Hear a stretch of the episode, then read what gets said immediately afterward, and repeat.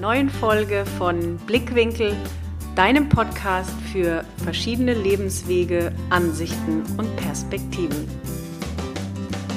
Heute habe ich Isabella Kecht im Interview. Isabella ist Nature Coach und im Interview hat sie davon erzählt, wie sie überhaupt auf die Idee kam und welche Erfahrungen sie selbst mit der Natur gemacht hat. Unter anderem spricht sie auch darüber, wie sie gerade noch rechtzeitig aus dem Burnout kam, also es verhindern konnte, dass es so weit kam und was die Intuition und ihre innere Stimme damit zu tun hatten.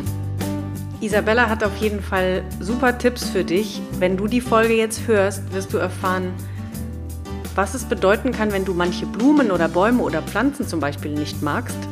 Darüber hinaus, wie du dich selbst mehr lieben und annehmen kannst und was du tun kannst, wenn du gerade das Gefühl hast, du stehst kurz vorm Burnout. Was ich auch noch sehr interessant finde, Isabella erzählt, warum sie nicht glücklich sein will. Also, ich wünsche dir jetzt ganz viel Spaß beim Hören der Folge. Hallo, ich bin Isabella Kecht. Ich wohne aktuell in München und bin Nature Coach. Mm, sprich, ich helfe Menschen, ein besseres Leben zu führen, indem sie in die Natur gehen und unterstütze sie dabei, ähm, eine transformierende Erfahrung in der Natur zu haben.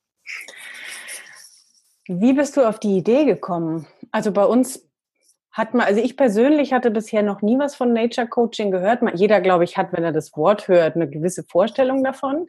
Aber du wirst mhm. gleich noch ein bisschen mehr dazu erzählen, wie deine Arbeit konkret aussieht, wie du zu der gekommen bist. Aber ja, was hat dich überhaupt dahin gebracht? Wie war dein Werdegang bis dahin? Mhm. Ich war schon immer gerne in der Natur als Kind und ähm, eigentlich schon immer. In der Stadt ist es ein bisschen verloren gegangen, weil man in der Stadt ja immer irgendwas zu tun hat. Mhm. Und ich wohne aktuell auch in der Stadt, wobei die sehr grün ist. Also ist so ein bisschen äh, beides drin. Drauf gekommen bin ich eigentlich deswegen, also ich habe Pädagogik studiert, war dann mhm. sehr in diesem Erziehungspsychologie-Bereich drin, fand ähm, persönliche Weiterentwicklung schon seit ich 16 bin super spannend, mhm. habe früher Nachhilfe gegeben und eigentlich mehr als Coach unterstützt, weil ich immer gemerkt habe, es hakt nicht an den Noten, sondern es hakt ganz woanders. Ja. Und habe dann immer wieder für mich gemerkt, so ja, aber wenn ich in die Natur gehe, dann geht alles immer ein bisschen schneller. Also mhm. wenn ich mhm. eine Bergtour mache und ich rede mit anderen, dann kommt man auf ganz andere Ideen und man geht am Ende wieder nach Hause und nimmt ein Stückchen anderes mit von sich selbst und lernt sich selbst ein bisschen anders kennen und dadurch werden Probleme oft leichter, weil man sie auch von dem Gipfel sieht und nicht nur immer von unten. Oder ähm, wenn man zum Beispiel auch in den Urlaub fährt, dann fährt man ja oft auch nicht unbedingt nur in die Städte, sondern man fährt dann in die Natur, um sich zu erholen, mhm. um diesen Balance zu haben. Und da habe ich so ein bisschen gemerkt, okay, ähm, das mit der Natur, das kann, glaube ich, noch ein bisschen mehr. Und habe eine Weiterbildung zur Naturerlebnispädagogin gemacht. Mhm. Ist, ähm, sehr therapieähnlich und es geht grundsätzlich darum, in der Natur ein Erlebnis zu haben, das zu reflektieren und dann die Erkenntnisse in den Alltag zu transferieren. Was im Endeffekt dann auch meine Arbeit ist. Und ich wollte das nicht Naturerlebnispädagogin nennen, weil ich das ein bisschen lang und umständlich und nicht wirklich möglich finde, auf Englisch zu übersetzen. Ähm, ist es für mich simpel Nature Coaching. Also man, ich begleite die Leute raus, die gehen dann mhm. in die mhm. Natur, entweder übers Telefon mit mir oder mit mir live oder in einem Rahmen von einem Workshop. Mhm. Und ähm, dann geht es meistens um ein bestimmtes Thema und ähm, man bezieht die Umgebung mit ein. Also ich versuche das, was die Leute im jetzigen Moment erleben, hauptsächlich in den Fokus zu stellen und dadurch das Problem anzuschauen und aufzulösen, anstatt nur im Kopf zu sein. Ähm, weil ich finde, wenn man nur in geschlossenen quadratischen Räumen sitzt, dann fallen auch nur quadratische ja, Gedanken ein ein und mhm, das bringt mhm. einen nicht weiter, sondern weiter bringt es, finde ich, dann, wenn man rausgeht und ähm, dort seine Erfahrung macht und dann was Neues mitnimmt. Genau, und darauf baue ich eigentlich so mein ganzes Coaching-Business auf.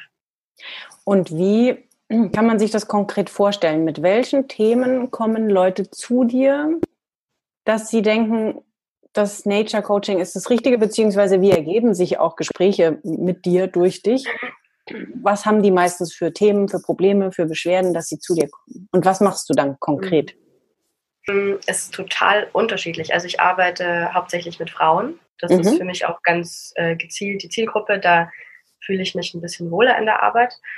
Und ähm, die Themen sind sehr variabel. Also die sind meistens so zwischen 25 und 40 von der mhm. Richtung her, genau, ähm, wohnen schon eher in Städten, wobei auch einige dabei waren, die dann mitten auf dem Land leben. Und da muss man dann immer ein bisschen gucken, dass man genug Netz hat, wenn man telefoniert. Mhm. dann sind die manchmal einfach weg.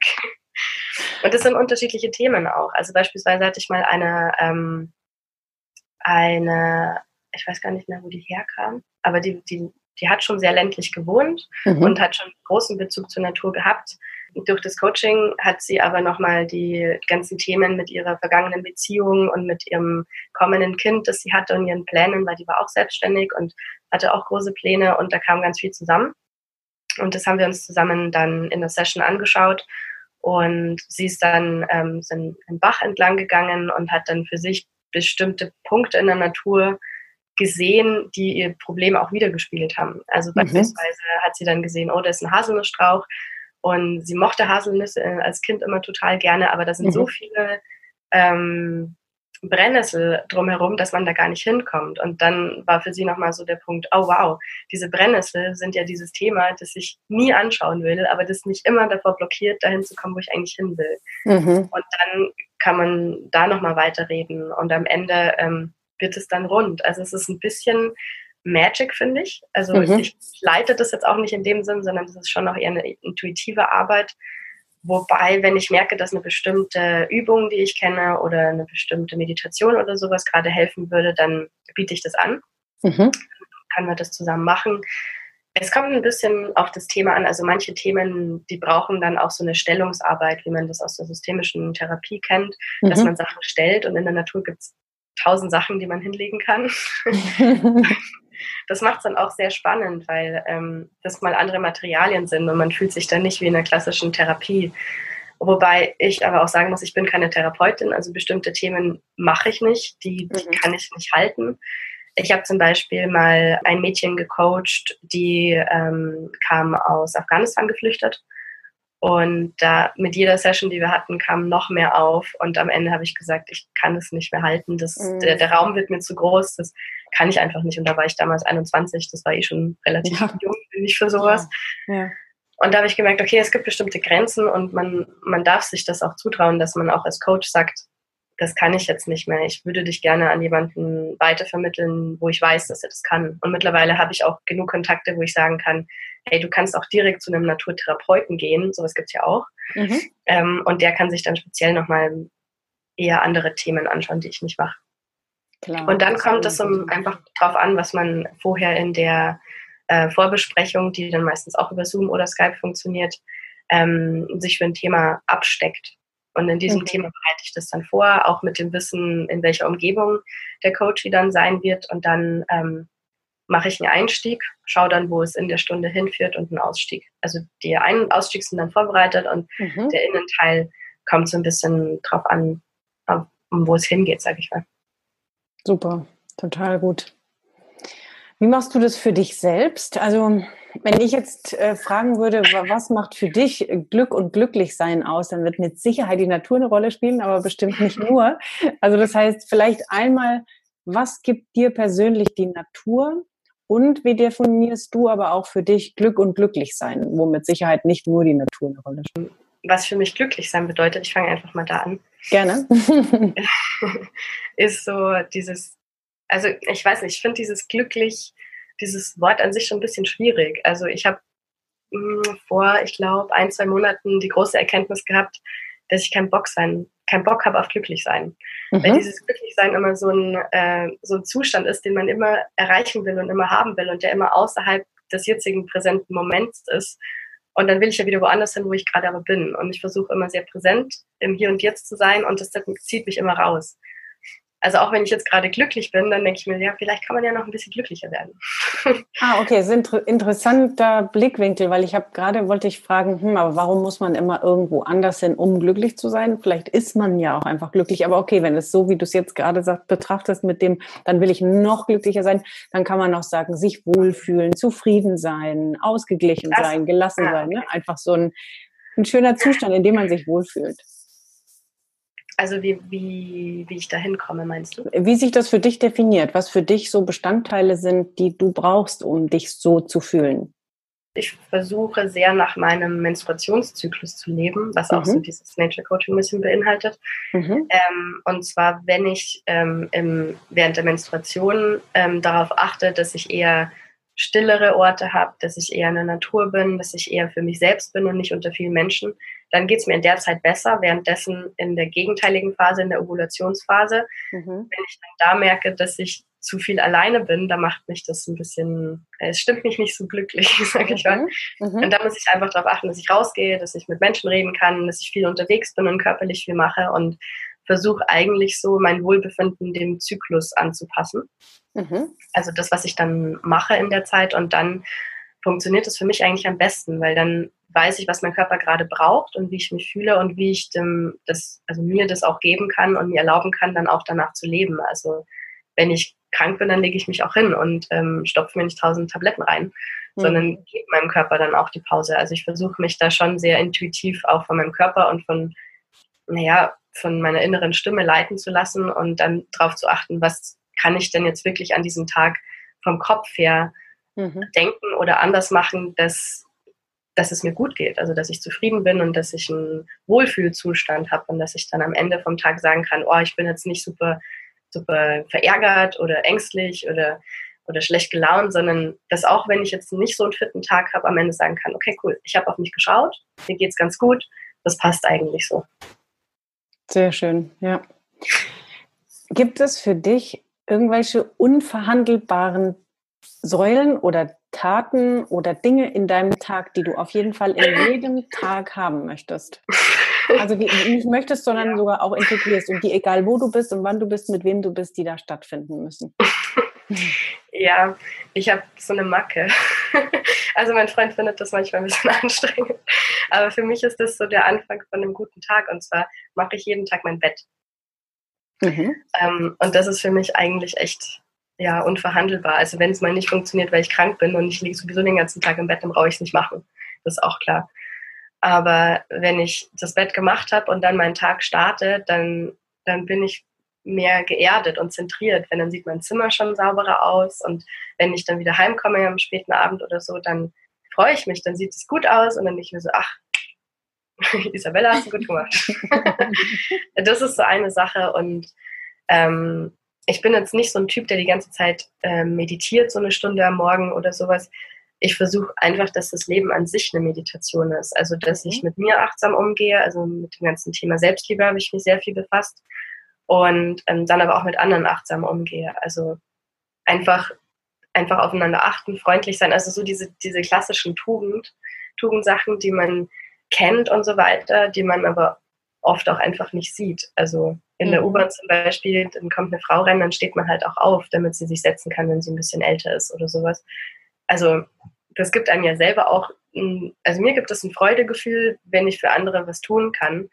Und dann aber auch merke, es wird zumindest gesehen. Also ich brauche kein Danke, aber ich, ich möchte auch, dass die Person dann ähm, das wahrnimmt und das dann auch annimmt. Mhm. Es gibt auch, das wäre auch schon öfter passiert, so ältere Menschen, denen will man helfen, aber die sagen, nein, ich kann das selber.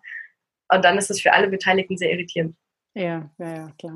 Und dann funktioniert dieses Miteinander nicht. Und ähm, das ist für mich schon so was Unverhandelbares, dass man auf andere achtet und dass man auch vor allen Dingen auf sich selber achtet. Weil wenn jeder auf sich selber achten würde und auf sich selber schauen würde und sich selber lieben würde, dann wäre an alle gedacht. Mhm. Und das ist schon mal so ein, so ein Startpunkt, finde ich, wo man gut dran arbeiten kann. Das ist auf jeden Fall was, was für die Zuhörer mit Sicherheit sehr interessant ist, weil gerade dieses Thema Selbstliebe und Selbstfürsorge oft hinten runterrutscht und man sich entweder vergisst oder es nicht ernst genug nimmt. Du hast gesagt, du hast dich viel mit dem Thema befasst. Was kannst du denn da vielleicht aus deinen eigenen Erfahrungen den Zuhörern auch mitgeben zu dem Thema Selbstliebe? Was machst du diesbezüglich, das, was du jetzt gerade gesagt hast? Hm. Also, was für mich am besten funktioniert, das ist also das habe ich so ein bisschen selber entwickelt, das ist eigentlich aus der gewaltfreien Kommunikation. Mhm. Und zwar habe ich gemerkt, dass, also ich habe mit vielen Leuten gesprochen und die haben gemeint, sie haben das auch. Also gehe ich mal davon aus, dass das mehrere Leute haben. Mhm. Und zwar, dass man sich selber in seinem eigenen Kopf mit solchen Stimmen oder solchen Gefühlen, die aufkommen, ähm, total selber niedermacht. Ähm, also sei das, dass man irgendwas vergessen hat oder mal was verbummelt hat oder man hat mal nicht so gehandelt, wie andere das von einem erwartet haben, dann kommt immer so eine Stimme. Das können dann zum Beispiel so Sachen sein, die man aus der Kindheit kennt, so, ah ja, schon wieder bist du eine Viertelstunde zu spät, du kannst ja auch nie pünktlich kommen. Mhm. Und sich dann in solchen Momenten diese Stimme merkt und die später nochmal herholt. Mhm. Man muss sich nur ein bisschen entspannen und dann kann man die herholen und die Stimme dann auch wirklich ernst nimmt. Also erstmal guckt, von wem könnte die kommen und ähm, sie dann auch anschaut und auch wertschätzt. Also diese Stimme hat ein Bedürfnis, das in dem Moment nicht erfüllt ist. Und dieses Bedürfnis ist meistens, ähm, dass sie für dich sorgen will und aufpassen will, dass es dir gut geht, aber du das einfach nicht machst. und dann wird die sauer oder frustriert oder böse oder was weiß ich. Und dann haben wir diese, diese Stimme im Kopf und dann können wir uns nicht selber lieben. Mhm. Und ähm, wenn man der Stimme einfach mal Aufmerksamkeit schenkt, sie wertschätzt und ihr dankbar gegenüber ist, ähm, dann kann sie sich auflösen und dann kann sie gehen und dann kommt die auch nie wieder. Und das fand ich total spannend. Das habe ich mal einen ganzen Tag gemacht, weil ich das ähm, ausprobiert habe und dann habe ich gemerkt, es funktioniert. Und dann habe ich so einen ganzen Schwung an so Stimmen äh, durchgearbeitet, die mir so aufgefallen sind und habe dann am Ende gemerkt, boah, in meinem Kopf, also so würde ich nie mit jemandem reden, aber selber habe ich diese, diese Gedanken in meinem Kopf, die mich am Ende ja eigentlich runterziehen und kaputt machen, die ich nie zu jemandem sagen würde. Also wäre es total cool, wenn ich die auch nicht hätte. Total. Kannst du noch mal ein, zwei Beispiele für die Zuhörer geben, wie du das dann gemacht hast? Also ein Beispielsatz und was du dann gemacht hast und wie er dann gegangen ist. Ähm, ähm, nehmen wir doch einfach mal den Satz von vorher. Mhm. Also ich bin kein unpünktlicher Mensch. Egal, genau. Soll ich nur ein Beispiel sagen? ja. ähm, also du kommst immer mindestens eine Viertelstunde zu spät und nie kriegst du das hin, was man dir sagt sowas mhm. Mhm. Ähm, dann kann ich zu der Stimme erstmal gucken, okay, wer ist denn das? Und ähm, dann fällt mir vielleicht auf, dass meine Mutter das immer in der Kindheit gesagt hat, oh, du, du passt da nicht drauf auf und du musst ja mal gucken, dass du pünktlich bist und sowas. Und dann fällt einem schon meistens relativ schnell ein, von wem man das schon mal gehört hat. Mhm. Und dann kann man sich die Person auch vorstellen, wie in so einem Gespräch, und sie einfach mal fragen, was ihr denn in dem Moment eigentlich wichtig war. Und dann kann man diese Stimme für sich selbst antworten lassen, ich wollte dir gut geht und dass du auf deine Sachen aufpasst und dass du nach außen ähm, zuverlässig bist.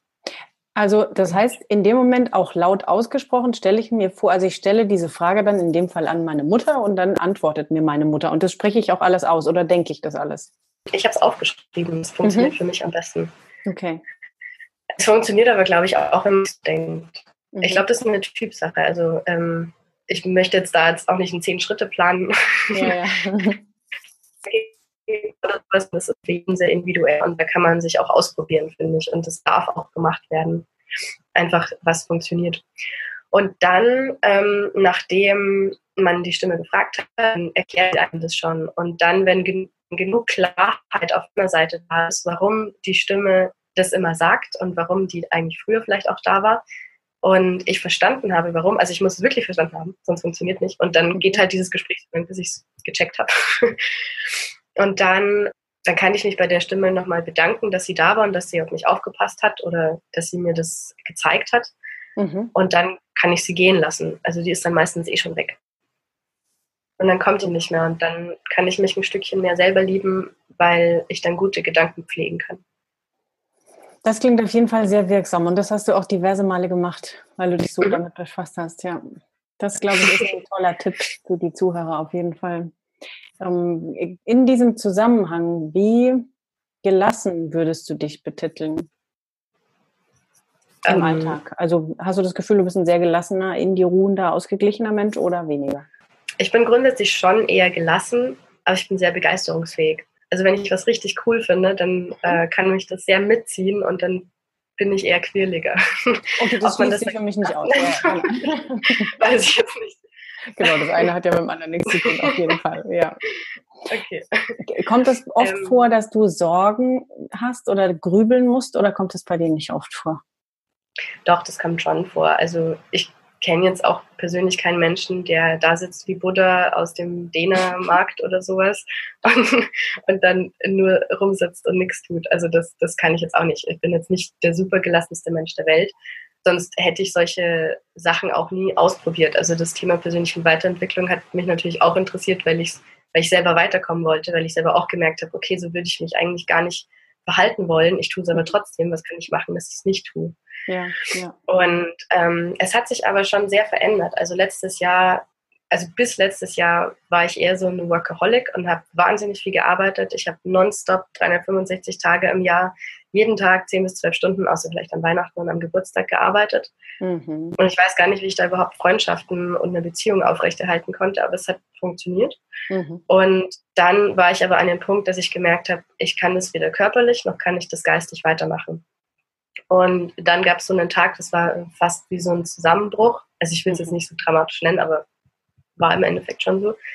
Ähm, und dann habe ich gemerkt, wow, das geht so nicht. Das, ich kann das einfach nicht weitermachen. Wenn ich so weitermache, dann habe ich Burnout. Dann habe ich erstmal gegoogelt, was Burnout eigentlich ist. Und dann dachte ich so, oha, da bin ich schon nah dran.